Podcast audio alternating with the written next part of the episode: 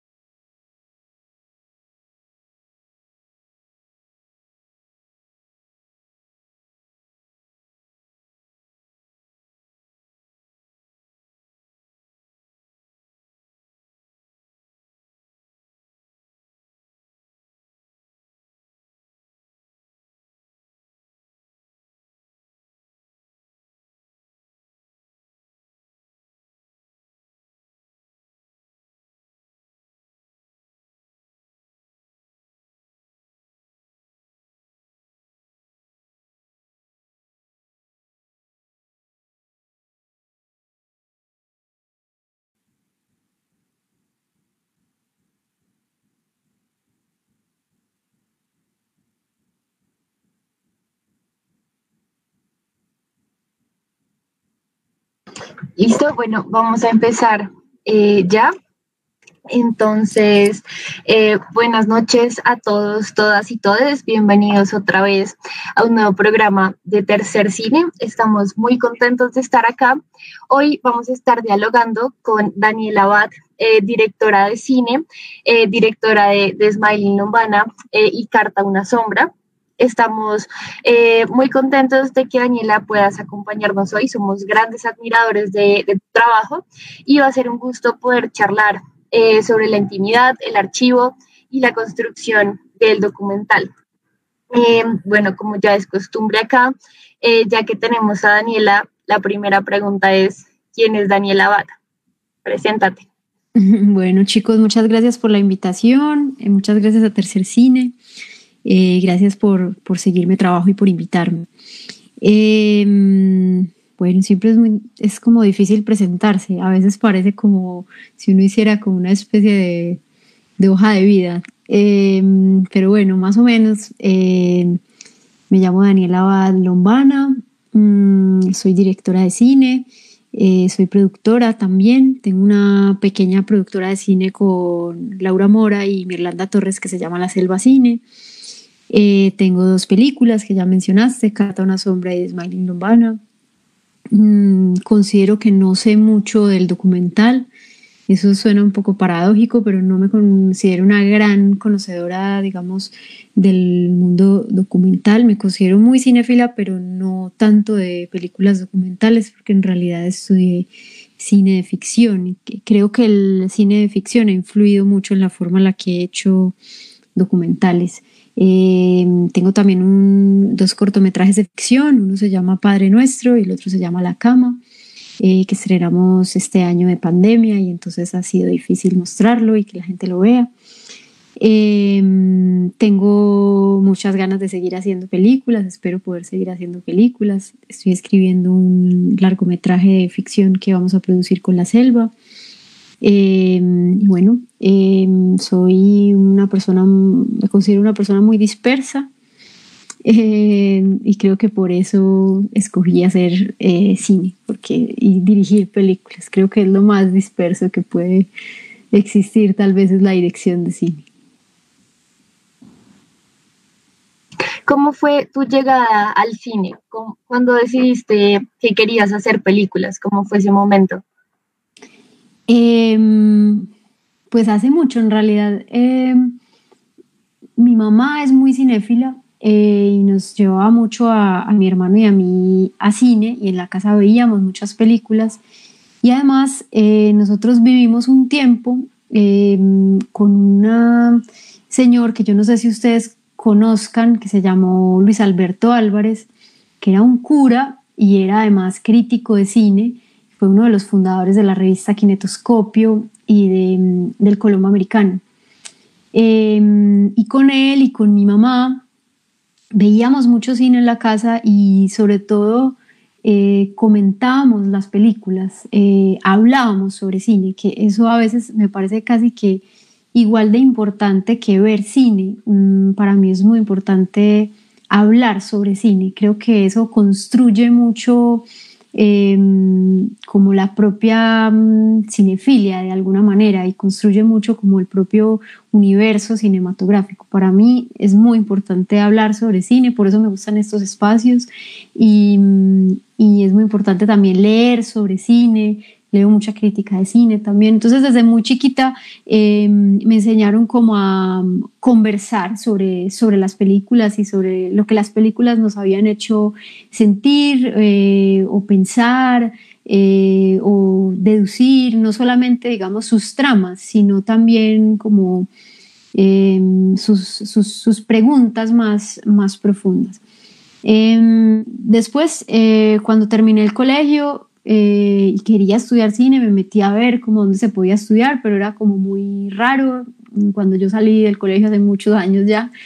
Em, empecé a buscar como por internet y existían como unas escuelas en Italia y unas escuelas en Estados Unidos y en Londres y eran muy costosas y era muy difícil eh, entrar y entonces desistí y mm, me metí a estudiar medicina.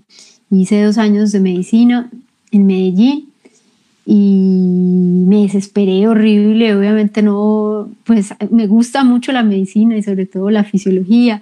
Soy una hipocondriaca eh, perfecta, pero eh, no cuando estudiaba medicina no podía ver películas eso me, me generaba como mucha tristeza y entonces finalmente decidí que no, que yo iba a insistir, que yo iba a volver a buscar a ver qué escuelas, qué posibilidades había para estudiar cine. Y por suerte tengo una familia muy eh, liberal que me apoyó en esa decisión, porque muchos me miraron de forma muy extraña y me preguntaron que yo de qué iba a vivir. Yo todavía me lo pregunto, pero he sobrevivido hasta, hasta ese entonces. Eh, y entonces me fui a estudiar eh, cine a Barcelona, a una escuela que se llama SCAC, y allá estudié cine de ficción y después empecé a hacer los documentales que he hecho hasta ahora. ¿Qué tal el regreso? Ah, dale. Eh, ¿Qué tal el regreso a Colombia? Eh, pues para mí fue, eh, a ver, yo viví mucho tiempo por fuera mm, y me costó mucho como decidir, yo tengo, mi mamá es italiana em, y me costó mucho decidir en realidad dónde quería vivir, pero con el tiempo me fui dando cuenta que que Colombia es como el único país que me, como que me importa de verdad. Em, me, interesa mucho lo que pasa en Colombia. Eh, me interesa mucho las historias que existen en Colombia. Eh, entonces, cuando regresé, me comprobé, digamos, que sí, que yo quería hacer películas acá y tal vez era mucho más difícil hacer películas acá que en otras, que en otras partes, Em, desde cierto punto de vista, porque tenemos una industria mucho más, mucho más pequeña, pero por otro lado, el hecho de tener una industria más pequeña me daba la posibilidad de poder dirigir rápidamente, cosa que en otras partes, en España, donde yo vivía en ese entonces, pues jamás me iba a pasar. Eh, yo tengo solo una compañera que salió conmigo que dirigió eh, una película española que se llama La Inocencia, que tuvo mucho éxito, creo que en España. Eh, pero de resto mis compañeros dirigen publicidad, pero no, aún no han dirigido largometrajes. Eh, bueno, quizás sí tengo un compañero, no, mentiras, han dirigido cortometrajes, pero no largometrajes. Entonces, de, de alguna manera también me di cuenta que Colombia, que en Colombia yo tenía, era, era más difícil lograrlo en el sentido que la industria era pequeña, pero también era más fácil porque tenía menos gente compitiendo conmigo de, alguna forma em, y más gente como que quería mm, arriesgarse por una directora que acababa de terminar su carrera y que no tenía ni idea y que no tenía ni idea ni siquiera de hacer documentales. Vale, muchas gracias.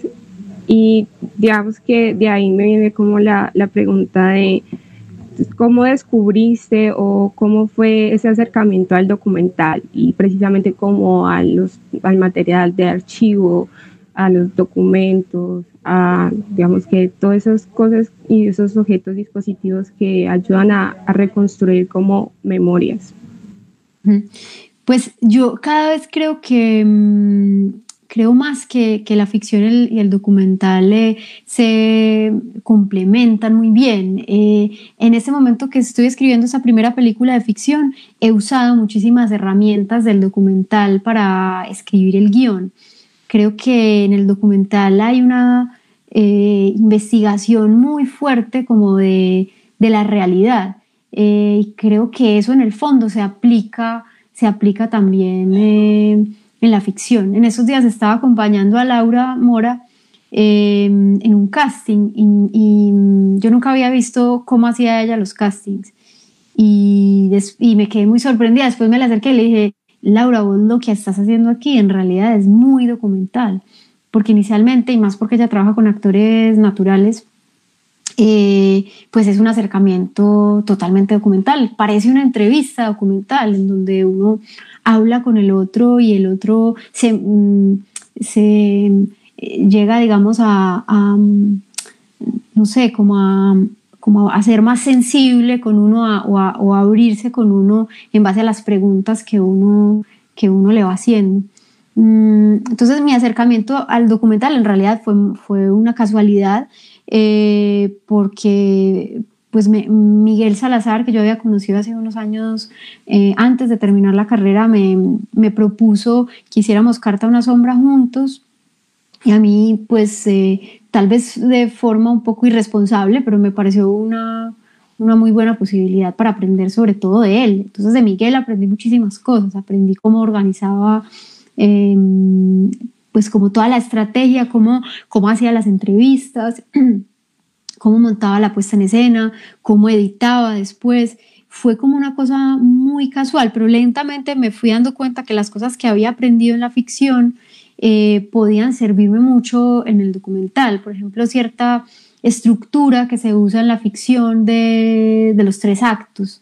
Em, o, no sé, cierta, cierta, cierta manera que existe en la, en la, ficción o cierta preocupación que existe en la ficción de atrapar al espectador podía ser aplicada en, en el cine documental. Pero yo siempre pienso que los documentalistas de verdad no, no, no creo que les guste mucho el documental que yo hago, porque es un documental, eh, en cierto sentido, quizás poco documental, eh, o, más similar a la, a la ficción. Mm, pero bueno, la manera en la que yo mm, encontré como una forma de, de aplicar lo que yo sabía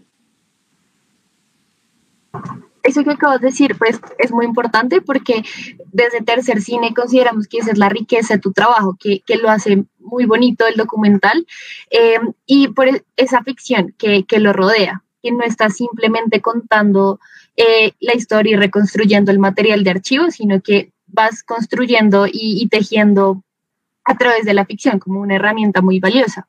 Y a partir de eso, pues eh, Carta una sombra es un documental eh, para quienes nos están oyendo eh, sobre Héctor Abad Gómez, que pues es tu abuelo. ¿Cómo fue trabajar ahí? ¿Cómo se concibe, cómo se teje la intimidad, como tu historia familiar y tu historia de, cineasta? ¿Cómo es, es el mismo trabajo o son espacios distintos? ¿Cómo, cómo es ahí?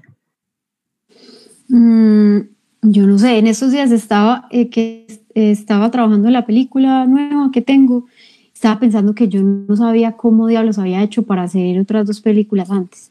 Porque hoy, o sea, hoy en día me doy cuenta que, que, que es muy difícil y que tal vez en ese momento lo hice de forma muy desprevenida. No tenía un método, no tenía como una forma, fue como una cosa un poco intuitiva. Yo en, en, realidad es que ya no me acuerdo muy bien. Yo sé que seguía mucho a Miguel, seguía mucho lo que él hacía, eh, investigaba mucho. Em, la investigación ha sido siempre algo que me, que me interesa mucho, porque creo que a través de la investigación uno descubre un montón de cosas que no había pensado. Muchas veces la realidad es como como mucho mejor de lo que uno puede imaginar o de lo que uno puede eh, inventar. Em, no sé, un poco, y, esta edición que dices como entre la vida y el cine, es algo que, que yo no ya creo que no diferencio tanto, en el sentido que creo que la vida influye muchísimo en las cosas que uno va haciendo y en las cosas que uno va pensando y muchas veces los propios referentes eh, cinematográficos los, o los propios referentes para las películas de uno no son solamente referentes cinematográficos, sino referentes de una conversación que uno tuvo con un amigo o de una cosa que uno vio un día que estaba caminando. O sea, tiene mucho que ver como con cierto azar. Creo que el azar es muy importante para el cine también y para el cine documental mucho más. Y, la vida es muy importante también. Entonces, cuando hacíamos Carta a una sombra, pues eh, había muchas cosas que aunque yo no estuviera filmando, me iban sirviendo para la película. Algunas reuniones familiares en las que yo estaba y yo no filmaba, pero oía ciertas mm, conversaciones o ciertos comentarios. Eh, o algunas conversaciones eh, con mi papá me servían, o por ejemplo, la escena cuando mi papá recita ese poema Caballo, yo no sé si, si se acuerdan, eh, pues fue una escena que, que se nos ocurrió porque mi papá siempre recita y siempre recita algunos poemas en particular y ese poema yo lo había oído muchas veces. Entonces digamos que la realidad me sugería o la vida me sugería algunos momentos que creía podían adaptarse a la película. Pasa algo particular cuando uno tiene una idea y es que después de que uno tiene una idea, eso se queda ahí y, empieza a ser como el filtro a través del que uno ve la realidad. Es como si se pusiera unas gafas y esas gafas son la película y entonces todo empieza a filtrarlo de esa manera. Entonces ya es muy difícil que las cosas de la vida no le sirvan para el cine. Y eso es lo bueno también porque uno todo el tiempo eh, está, está trabajando. Mis amigos siempre me dedican la canción de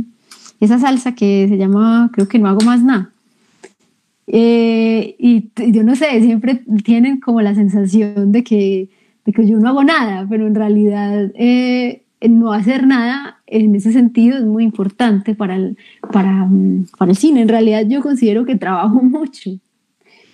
¿Y tenés una hamaca ahí en la casa de casualidad? Tengo hamacas, sí, claro. Ah, claro, cómo no pensarlo. Veo que estás metiendo ahí en unas cosas que son muy interesantes porque pues pensando un poco en, en Bartes y unas cosas que habíamos analizado es como la cámara siempre pone una tensión como entre la realidad y la ficción, ¿no? Como que la cámara siempre se vuelve un mediador para generar como cierta ficción.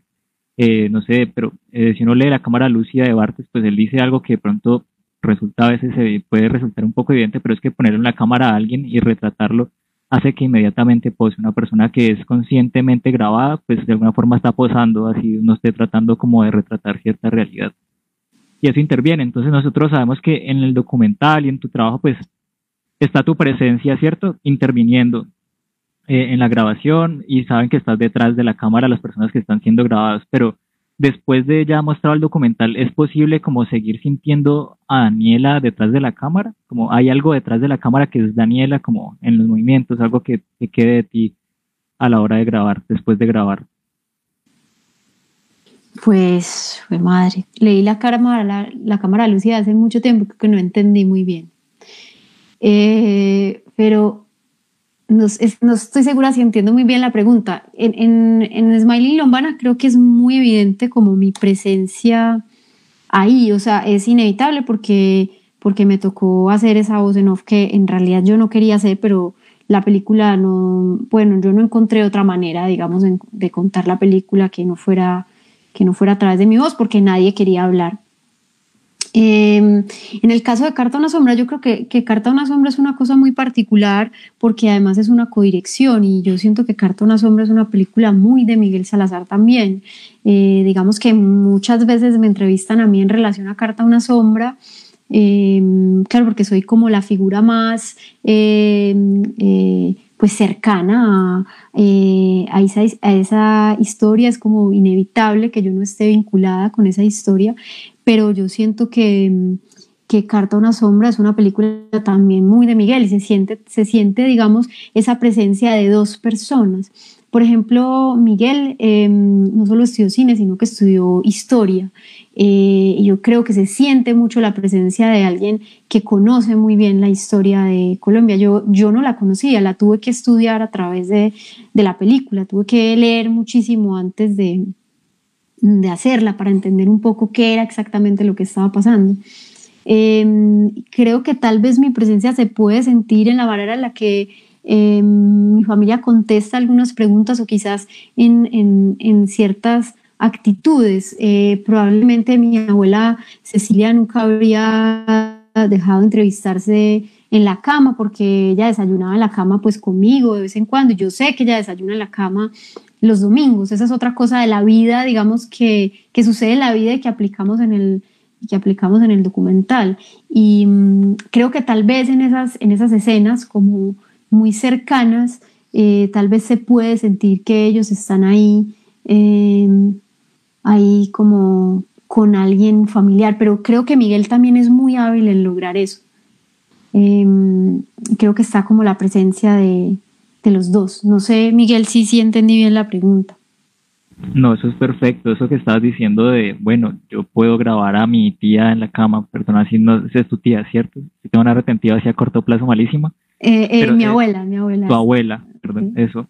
eso. Son esas marquitas como sí, como lo que yo estaba pensando de, bueno, ¿en qué momento se puede decir que hay una Daniela, no? Porque pues a uno le gustaría preguntarte como si estabas detrás de la cámara pensándote como una familiar, como una persona de esa historia o como una cineasta, porque a veces también está como, hay un distanciamiento como frío como que no siempre se siente como que estás ahí como una persona de la familia, sino que hay como, como si fuera una persona extra, no sé, como, no sé cómo decirte. sí, puede ser. También hay como cierta frialdad que a mí me, hoy en día me gustaría corregir. O sea, eh, no, no de la película, digo de la manera en la que eh, he hecho las entrevistas hasta ahora. Eh, Tal vez, tal vez en Carta una sombra se siente en el sentido que también está Miguel y en el sentido que también eh, creo que Miguel también daba como la justa distancia eh, para no estar mm, en exceso cerca.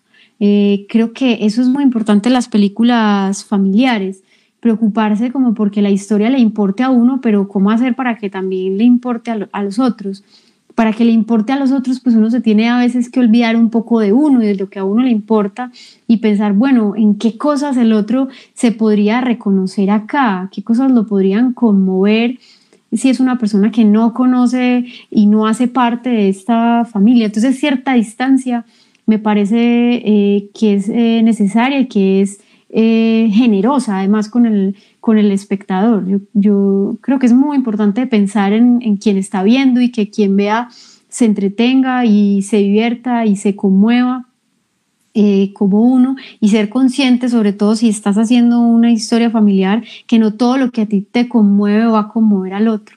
Eh, y en eso fue también muy importante la figura de Miguel y después creo que lo aprendí un poco en, en, en Smiley Urbana.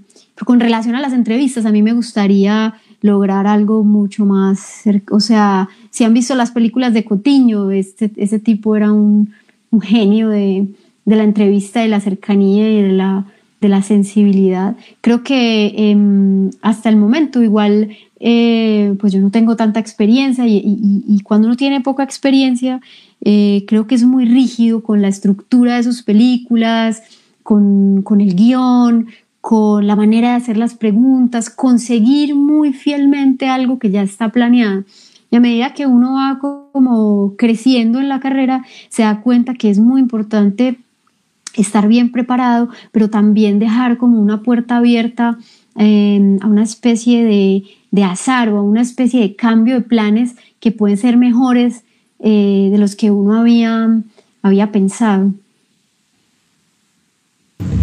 Eh, bueno, y como en relación ya cuando trabajaste en los dos cortometrajes de ficción, sí que si hay un previamente un guion, eh, también un desglose, así como netamente ya teniendo en cuenta objetos, espacios, escenarios, un performance, ¿no?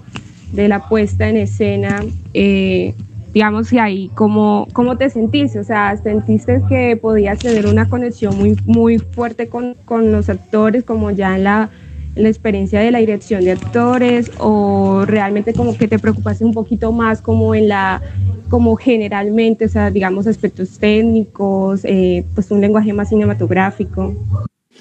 Pues mm, el primer corto que hice, eh, que se llama Padre Nuestro, en realidad lo hice en la universidad Y entonces, digamos, era un corto, sí, muy, es un corto muy, muy académico.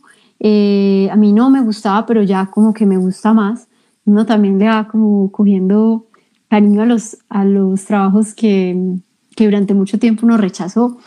Em, entonces, digamos que en Padre Nuestro yo tenía muy, muy, muy, muy poca experiencia, tenía muy poca experiencia con en la dirección de actores, todavía considero que tengo muy poca experiencia, em, pero digamos que es un poco mejor hoy en día, por lo menos he podido, no he podido, no he podido ponerla mucho en práctica, pero he podido por lo menos pensar más en eso y leer más sobre eso, porque hay una cosa muy particular de quien hace películas de, un, de, una directora pues que está empezando como yo y es que es, eh, uno se demora mucho haciendo las películas, entonces tiene pocas oportunidades para poner en práctica todas esas cosas que, que piensa o, que lee o que, o que aprende. Realmente hacer una película es una oportunidad única eh, y por eso uno siempre está tan tenso en el momento de, de hacerla. Entonces, Padre Nuestro fue más como un ejercicio de la universidad Em, bien logrado, digamos.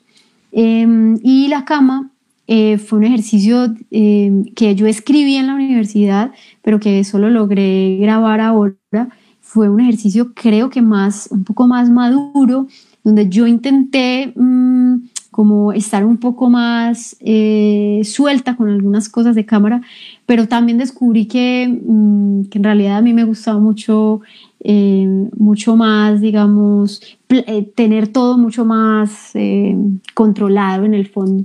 Porque en, en, en la cama hice un, un, experimento y es que intenté controlar muchas cosas, pero algunas cosas las dejé libres. Y ese exceso de libertad, yo no, no soy buena para eso todavía. Creo que me falta mucha, mucha más práctica. Yo no soy todavía una directora que... Yo lo converso mucho con, con Laura y yo no soy una directora, digamos que Laura muchas veces me dice, ah, no, mira, leí esto, yo ya sé cómo filmarlo, yo todavía no, yo me demoro muchísimo en saber cómo filmar eh, una escena, tengo que pensar 80 mil veces. Em, sí, no sé, o sea, todavía no tengo, no tengo como esa soltura que, que permite también llegar eh, sin estar eh, preparado. Yo me tengo que preparar mucho.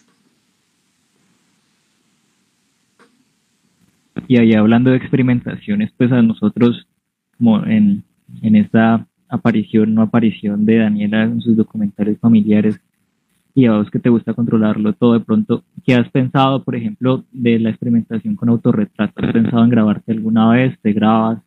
¿Qué haces? No, nunca. Ni siquiera soy pésima eh, en redes sociales, como se habrán dado cuenta. Nunca publico nada. Una amiga que es eh, relacionista pública siempre me dice, pero oye, pues tienes que poner algo, te pon algo, no sé, pero a mí no, no, no, no, no soy muy, para, para un retrato de mí misma, no, no, además que qué pereza, me daría mucha pereza, me parecen mucho más interesantes los retratos de los otros, que terminan siendo indirectamente también un retrato de lo que uno piensa, ¿cierto? O sea, creo que en el fondo, cuando uno filma, también se está, film está filmando a los otros, pero se está filmando a sí mismo indirectamente.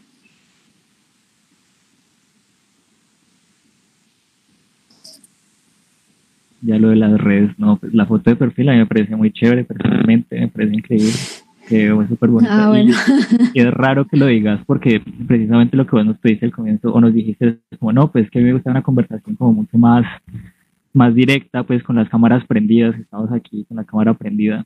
Y eso también es una forma como autorretratar. Ah, sí. En pantalla nos ponen aquí como, uy, como, me...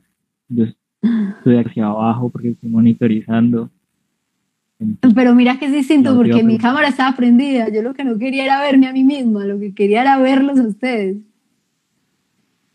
Ah. A nosotros nos sucede al revés. Nos gusta ver a nuestros invitados, las personas con las que charlamos y no, no vernos a nosotros mismos. Es, es curioso estar, de cine. estar detrás de la cámara eh, como decía Miguel abajo, pendiente de que todo funcione y todo salga como se quiere que salga. Eh, te queríamos preguntar, eh, ¿cómo fue este paso de Carta una sombra a Desmail Lombana? Como bien lo decías ahorita, son retratos de las personas, son retratos de tus familiares, pero son dos films muy distintos. ¿Cómo fue ese trabajo? ¿Cómo fue empezar de Lombana pues eh, sí, yo, yo no sé, a mí me gusta mucho un director que todo el mundo conoce que se llama Kubrick, porque todas sus películas son muy distintas. Eso me encanta de él, es como que uno no logra, bueno, sí, tiene cierto estilo, ¿cierto? Pero, pero hace de todo, es como capaz de transitar en los géneros de una forma muy hábil. A mí me, encantaría ser capaz como de hacer películas muy, muy distintas, eh, porque así uno puede como, no sé, experimentar como cosas, ensayar cosas que nunca he hecho. Eh, y como les decía antes, como es tan difícil hacer una película, pues que la siguiente que uno haga no parezca una copia de la anterior, sino como otra cosa. Em, entonces sí, con Smiley Lombana, pues eh, Miguel eh, fue el productor, Miguel Salazar fue el productor también, entonces estaba ahí apoyándome, como nos había ido muy bien trabajando juntos en Carta Una Sombra. Cuando le conté de Smiley Lombana me dijo que, pues que que una, que él, que él podía estar, que, que, su productora, La Esperanza, podía mm, apoyarme. En realidad fue una película que yo empecé a escribir eh, también cuando estaba en la universidad. Em, empezó porque yo tenía que hacer un cortometraje y no se me ocurrían ideas y como siempre he hecho, intenté recurrir como a la, como a la realidad. Y me acordé de esa vez que fui a conocer a mi abuelo eh, Tito Lombana y me entregó como ese sobre de dólares. Y en retrospectiva, pensándolo en ese momento, me pareció extrañísimo. Y entonces dije, bueno, no, yo tengo que empezar a investigar. Eh, entonces empecé a hablar con mi abuela y con mi mamá y con, y con una persona que no sale en la película porque fue como la segunda esposa de Tito Lombana y su amante de toda la vida.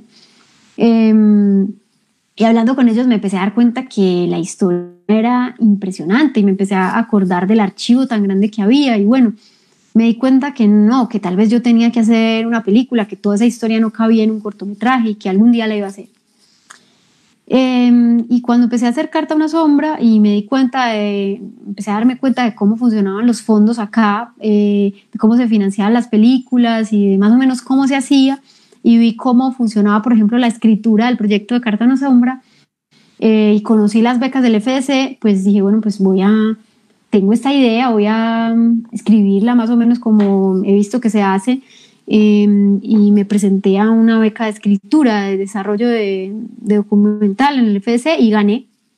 Y, y, ahí empecé como a desarrollar la película eh, y cada vez con esa plata pude ir a Italia y pude revisar el gran archivo que tenía mi mamá fílmico, que yo tenía un leve recuerdo de que ese archivo existía, pero no sabía su, su, magnitud. Y, y, bueno, me di cuenta que era un archivo impresionante, después revisé las fotos y me di cuenta que estaban increíbles. Conocí al, a este tío, abuelo que tenía en Italia que, que hace esculturas y me pareció un personaje impresionante. Y así fue, fue creciendo la película y fui convenciendo lentamente a mi familia, porque mi familia nunca quiso que yo hiciera la película. Inclusive pues cuando salió solamente mi tía Mónica, que es la que sale en el documental, fue a ver la película, pero el resto ni mi mamá ni, mi mamá ni mi abuela fueron y después les pareció una película pésima. Entonces, eh, pues eh, nada, yo terminé como de escribir eso y después me presenté a una, a una beca de producción del FDC y también ganamos. Y entonces ahí sí tuve que hacer la película. Pero fue una cosa como un poco por eso les decía al principio que yo no sé muy bien cómo, cómo, cómo hice, fue una cosa como un poco loca, la verdad, yo haberme presentado ahí como sin ninguna experiencia, como ahí, como haberme lanzado a hacer esas dos películas sin tener ni idea en realidad, pues muy poca idea. No, pues tenés que decirnos qué estás comiendo porque queremos un poco de esa suerte por acá también. No, yo creo que yo trabajo mucho, yo soy súper juiciosa, soy muy juiciosa, pero, pero fui muy arriesgada en ese momento, creo. Muy cara dura, muy cara dura. Eso está bien. Bueno, también vamos a intentar. Ve, devolviéndome un poquito, estamos hablando ahí de, de, la pantalla tuya, de aquí, que estamos viendo, tal, tal, tal. Entonces ahí se me devuelve como de pronto una, una pregunta ahí como como esta relación entre la figura pública, entre lo público, digamos, esto es una cosa que también nosotros trabajamos como sobre matar a Jesús para el Cali, como esta película nos devolvemos un poco acá y pensándonos como la tensión como entre la figura pública y la familia expuesta, ahí como, como ahí qué diferencias hay como en contraste chéveres como entre la intimidad de esa figura pública, su familia y lo público de eso, es decir, enredo muchísimo. Pero hablar a veces de, de arte me, me acostumbro a hablar en palabras como muy enredadas, pero es como está la figura pública y una familia expuesta que empieza también a volverse como una, una figura pública y entonces empiezan a haber unas tensiones como, como sí, vos donde pensás que, que empieza a quedar lo íntimo realmente íntimo, y, pues si captaste lo íntimo de la familia, ¿qué pensás? ¿Es posible captar como esa intimidad o también la intimidad puede volverse como una posecita? No sé. Mm. Porque, por ejemplo, cuando vos Pues- hablas de que nadie de tu familia fue a lo de Humana, más allá de una persona, también tiene mucho que ver, siento yo, como en ese retrato de lo familiar, se empieza a volver como unas tensiones, pues, como, como eso de hasta qué punto está expuesta también la familia. Sí, total. Eso es una pregunta que yo me hago todavía. O sea, ¿qué tan, qué tan ético puede ser, digamos, exponer la propia familia em, para hacer una película? Todavía no sé la respuesta. O sea, mm, en ese momento me parecía que, que era valioso porque, porque la historia de mi familia, la historia íntima o personal de mi familia podía ayudar a que otros también contaran su historia o se identificaran em, en, en- mi historia familiar. Me parecía como, como que no, sí, no, no, no sé, pero en este momento no sé. No, en este momento, por ejemplo, yo ya no haría, creo que ninguna historia familiar, también porque se me acabaron. pero. Y también creo que hay, hay como una ilusión de la intimidad en el cine. Es decir, hay un límite siempre de la intimidad a la que uno no, no logra llegar y eso es lo bueno también. Creo que, que uno cree que llegó a la intimidad del otro, pero nunca va a poder eh, mm, captarla hasta el fondo. No sé, no sé muy bien, estoy siendo enredada también, pero o sea, con, con Smiling Lombana, por ejemplo, yo, yo quería saber quién era Tito Lombana, yo tenía que saber cada detalle de él, quería tener la certeza de quién era esa persona. Y lo que la película me enseñó es que era imposible, porque es imposible llegar hasta tal intimidad, porque ni siquiera uno llega hasta tal punto. Mm, y no sé, creo que tiene mucho que ver con eso, como con un exceso, a veces el cine peca o los cineastas pecamos como con un exceso de saber, como que queremos saberlo todo. Y últimamente pienso que, que no saber para el cine también es muy importante, que cierto misterio en el cine que implica el no saber es también muy importante y que es lo que aparece en esos momentos como, eh, como epifanías que tienen las películas. Creo que esa epifanía tiene mucho que ver con que uno descubre que hay algo ahí, pero uno no sabe exactamente qué es. Es una cosa que no se puede agarrar totalmente y eso tiene que ver con el misterio del otro o con el misterio de la vida o con no saber totalmente o con no llegar a la intimidad hasta tal punto porque es imposible, porque nada, porque que no sabemos, porque en el fondo hay muchas cosas que no sabemos y el cine tiene mucho que ver con intentar rodear ese, ese no saber. ¿Están oyendo esa licuadora al fondo? ¿O todo bien? Ya. No, no, no hay ninguna Estoy licuadora. sufriendo ahí. No, yo quiero que nos repitas un poco lo que dijiste, pero me imagino que ya se te olvidó, ¿cierto? ¿No entendiste? No, no es que no haya entendido. o que no se bonito, entendió, entonces pues, más bien, no se entendió, más bien. Em, yo siempre pienso en un, en un señor que seguramente habrán leído o visto que se llama Sisek, que dice que, mm, que, mm, que, que los seres humanos somos como un cubo y que, y que los cubos pues tienen uno, dos, tres, cua- bueno, tienen unos la- tienen, tienen varios lados, ¿cierto? Tienen un- unos lados eh, laterales, que son eh, los lados, digamos, frontales y laterales, que son los que, lo que los otros ven de uno. Tienen un lado eh, superior, pues arriba, que es lo que nosotros, perdón, tienen un lado, tienen un lado posterior, que es el que nosotros vemos, pero, pero los otros no ven. Pero tienen uno, un lado, que es en el que el cubo se apoya, y es el lado que nadie ve, ni los otros ni uno. Y eso es como para mí muy cercano como a, la experiencia del cine. En esos días estaba leyendo un libro que se llama Paisajes Sublimes, sobre la idea de, de lo sublime. Y mm, lo que explica este tipo, que se llama eh, Remo Bodei, es italiano, es que mm, lo sublime tiene mucho, no es igual a lo bello, em, porque lo sublime genera como cierto miedo. Eh, lo sublime es, por ejemplo, un paisaje sublime, como una cascada eh, muy empinada, o como por ejemplo em, el horizonte en el océano. Em, cuando uno mira, cuando uno está en la mitad del mar, por ejemplo, y mira y solo ve el horizonte, eh, es una sensación como bonita, pero asustadora a la vez. Eso es un poco como la sensación de, lo sublime. Y tiene que ver mucho con que uno no sabe qué hay más allá, que eso lo confronta, eso no lo digo yo, lo, dice este señor, que eso lo confronta a uno mucho em, como con su pequeñez y con, y con el no saber, con, el, con la muerte, en el fondo con la muerte, que es lo que de lo que más nos preocupamos y lo que menos sabemos, que es como el no saber como por antonomasia, ¿no?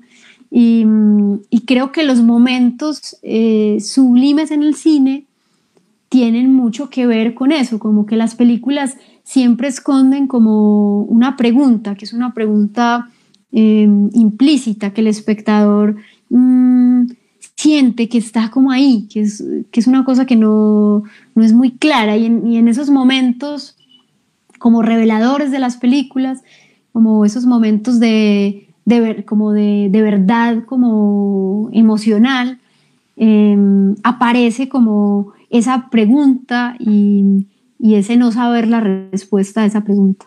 En fin, em, fui muy larga y muy enredada, pero no sé, tal vez algo se haya entendido. Y ya que nos dijiste sobre lo sublime, para vos, ¿qué es lo bello? Eh? Lo bello. Estoy leyendo otro libro sobre lo bello. De, no, de otro man. Mm, muy enredado en realidad, pero bueno, me lo recomendaron para la película que estoy escribiendo. Em, y, no sé, pues para mí lo bello era muy similar a lo sublime en realidad, era como algo, algo que tenía que ver mucho como con... Em, como con la mm, contradicción para mí. Creo que, mm, creo que esa sensación como de lo bello, como de, tiene mucho que ver como con lo poético, que tiene mucho que ver como con lo contradictorio y con lo inaferrable también, pero lo contradictorio es como inaferrable, es como esto porque es así y también es así.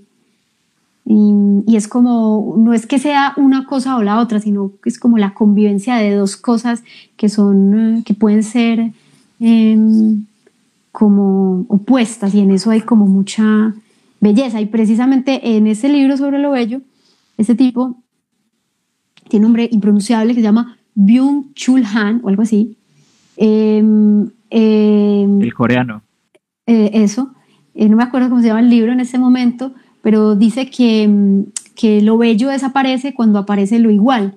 Cuando todo es igual, lo bello desaparece. Que lo bello aparece cuando, cuando, hay, una, cuando hay una diferencia, cuando hay dos cosas que son eh, distintas y entonces pueden dialogar y entonces pueden de alguna manera como, mm, no sé, crear una tercera cosa que aparece.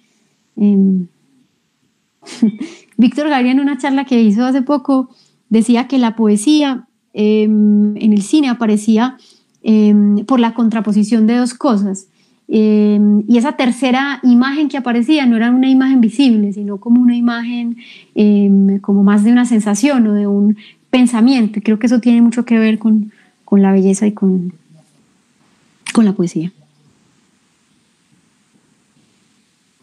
Bueno, mira, pues, ya que te metiste por ahí, de pronto como por... Vos me metiste, vos me metiste. Yo te metí, no. Pues mira, yo a ver, leyendo como algunos apuntes alguna vez como estas categorías estéticas, pues lo sublime, lo sublime contrario a la belleza es como lo contrario que tiene es que la belleza es placentera, mientras que lo sublime es incómodo, es un displacer, ¿no? Sí. Pues sí, tiene cierta incomodidad. Mm. No, perdóname si te interrumpí, ¿qué vas a decir? No, no, no, nada, nada, nada. Estaba... Ah, y, Y, por ejemplo, al menos Dussel siempre atribuye como que lo sublime y las cosas bellas muy ligadas con la vida en el cine, que es y con las formas de lectura generalmente, y es que es una conversación con uno mismo en todo momento. Por más que se intente estar como mirando las imágenes de otros, pues uno termina conversando con la posibilidad de las imágenes dentro de uno mismo.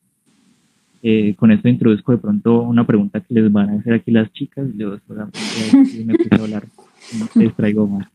Ah, ah, hay una tercera categoría que ese tipo dice y es lo bello, lo sublime y lo y lo ¿cómo es? Lo bello, lo sublime y lo verdadero, creo, como y, dice que, tendemos a confundirlos y que no necesariamente son em, complementarios, es decir, mm, tendemos a pensar que lo verdadero es bello y que lo bello es verdadero y muchas veces no.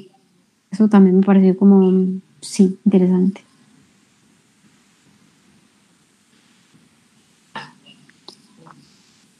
A ver, eh, antes de eso, otra cosa antes que se nos olvide, ya que estabas hablando de Víctor Gaviria, ayúdanos a hacerle ojitos a ver si nos copia alguna entrevista. No, eso no, ese man no le copia a nadie. Uy, qué triste No, mentiras. Víctor es, es muy, e, es más volátil que cualquier cineasta, entonces es muy difícil agarrarlo, pero algún día lo agarran. Lo que pasa es que no me puedo comprometer a eso porque estoy segura que no lo, no lo logro.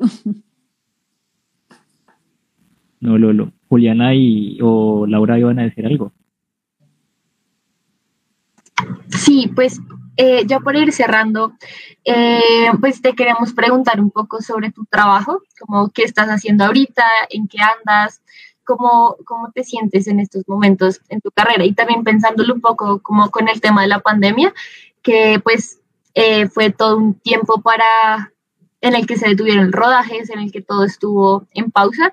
Ahorita, ¿cómo ha sido ese volver otra vez a filmar y estar otra vez, pues, entre comillas, trabajando? Porque uno nunca deja de trabajar, en teoría.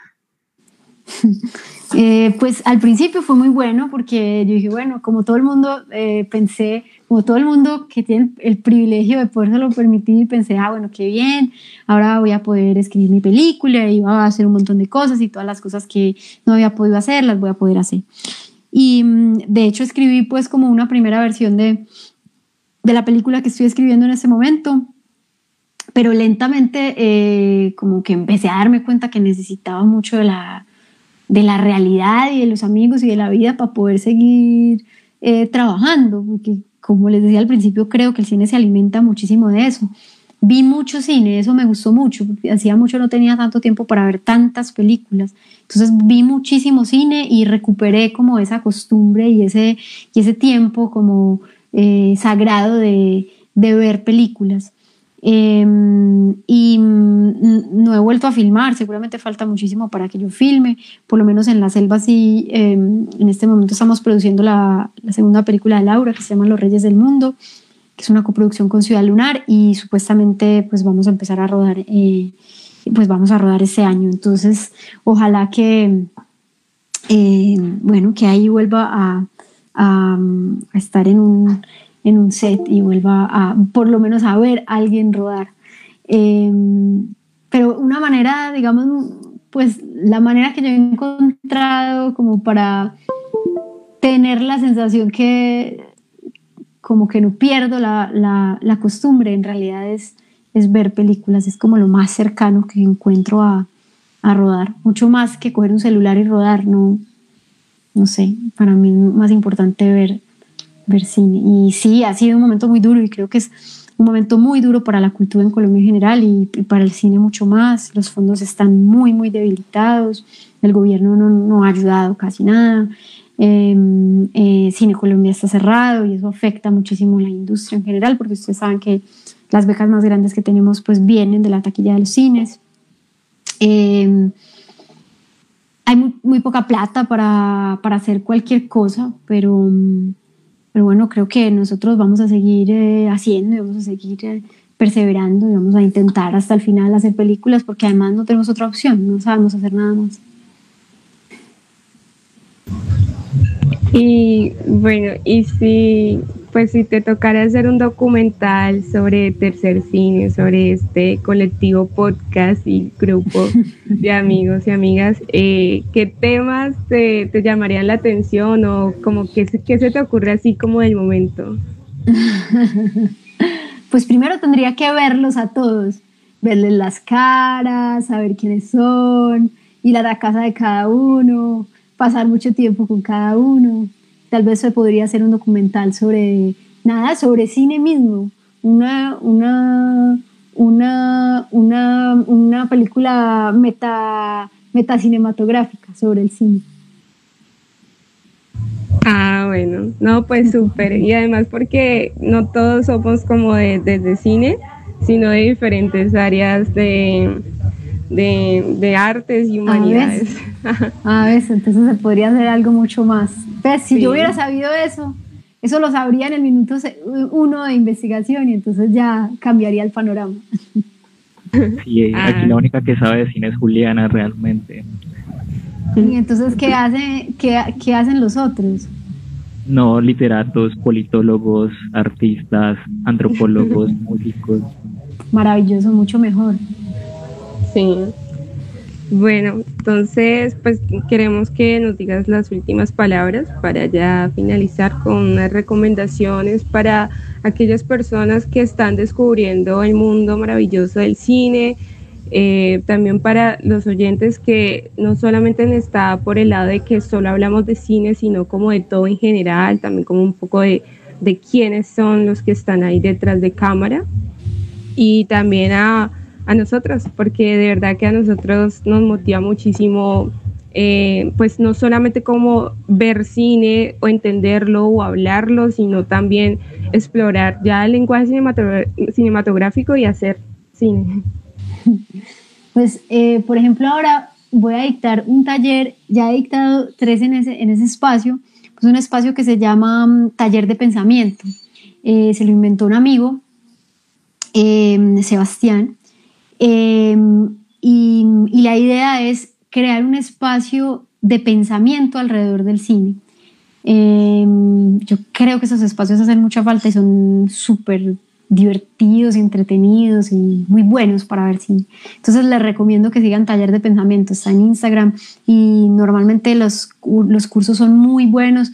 Esta vez va a ser un ciclo sobre, yo voy a hablar sobre Agnés Bardá, pero además está eh, no, eh, Jerónimo Teortúa, eh, va a dar un ciclo sobre Godard y, y Papeto va a dar uno sobre ¿Sobre quién? Sobre Luis Buñuel. Entonces les recomiendo muchísimo seguir este taller y inscribirse si pueden. Uno se puede inscribir solo, pues se puede inscribir a todos o a uno y hacen muchos talleres de mil cosas. Entonces esa es una recomendación para seguir pensando eh, sobre cine. No hay que ser, eh, solo hay que ser eh, entusiastas y apasionados por el cine, pero no hay que ser cineastas. Además, porque yo creo que un cineasta ya, pues o sea, alguien que ve cine ya tiene algo muy cercano a un cineasta. Em, ¿Qué más les puedo recomendar? A mí me gusta mucho una revista que se llama Caimán Cuadernos de Cine, que es una revista de crítica de cine española, que leo bastante. Em, em, y bueno, también sigo una plataforma que me gusta mucho que se llama Filming, es menos conocida que Movie, eh, pero bueno, esas dos plataformas creo que son que son grandes plataformas para ver cine. Mm, ¿Qué más? Mm, no, y, cine en general. Bueno, bueno eh, vida y cine, ¿cierto? Las dos cosas. Y una peli, así para verla hoy. Una peli. Eh, hoy yo voy a ver como por tercera vez una película que se llama mm, Aquarius de Clever Mendoza Filio. Es mi película favorita de él. La, voy a repetir porque se la puse a mis estudiantes. ¿La Colombia brasilera, creo? ¿O? Es brasilera, creo solo, no creo que tenga coproducción eh, ah. colombiana. Ah, listo. Uy, no, así es trampa, entonces nos tienes que dar una colombiana. Ah, una colombiana. Eh, pues eh, hace poco vi eh, em, como, como el cielo después de llover, de Mercedes Gaviria. se la recomiendo, debe estar en plataformas en este momento o en alguna sala de cine resi- resi- resiliente. Eh, eh, también vi hace poco Las razones del lobo de Marta Incapié, esa también la recomiendo. Los dos son documentales. Mm, y ficciones, eh, la verdad es que ficciones este año no, no he visto. Em, no, pero esas dos están, son- están muy buenas y son recientes. Y, trabajo, ¿por dónde podrían seguir tu trabajo las personas que nos escuchen o nos van a ah, escuchar? bueno, mm, Carta a una sombra está en una plataforma, está en eh, Cineco Plus y eh, eh, a través de la plataforma Movies y Smiling Lombana creo que va a estar pronto también ahí en Movies. Em, eh, y mm, la cama no sé todavía dónde va a estar, pero me encantaría que vieran el corto cuando salga en alguna parte porque nada, me interesa que vean mi trabajo de ficción también. Nosotros encantados. Muchas, muchísimas gracias por el espacio. Muy bueno verlos. No a vos. No, gracias a ti por aceptar y por dialogar aquí con nosotros. Siempre bienvenida a este lindo espacio para hablar de cine colombiano o de cine en general, lo que, lo que se venga. A los que nos escuchan y no compraron la rifa, pues no me rescataron, gracias. Pero igual pueden seguir apoyando la casita cultural de Felipe y Jorge en Caquesada para que sigan comprando la rifa. Es un litro de guarito blanco del valle o marquesito, el que quieran, o y una camiseta de tercera. de Calibur. Bueno, con eso nos despedimos. Muchas gracias a las personas que nos escucharon hasta este momento, a los que siempre nos apoyan, a los desempleados que están ahí siempre los sábados, a los desparchados. Y con eso nos despedimos. A los nerdos, no. A los nerdos que un sábado están oyendo esto, un sábado a las 8 de la noche. Sí. Como nosotros. Juiciosos. Que yo sí voy a salir ahorita. Y el resto de nosotros debe estar farreando. Invite. Están lejos todos, creo. Creo que ninguno está en Medellín. No.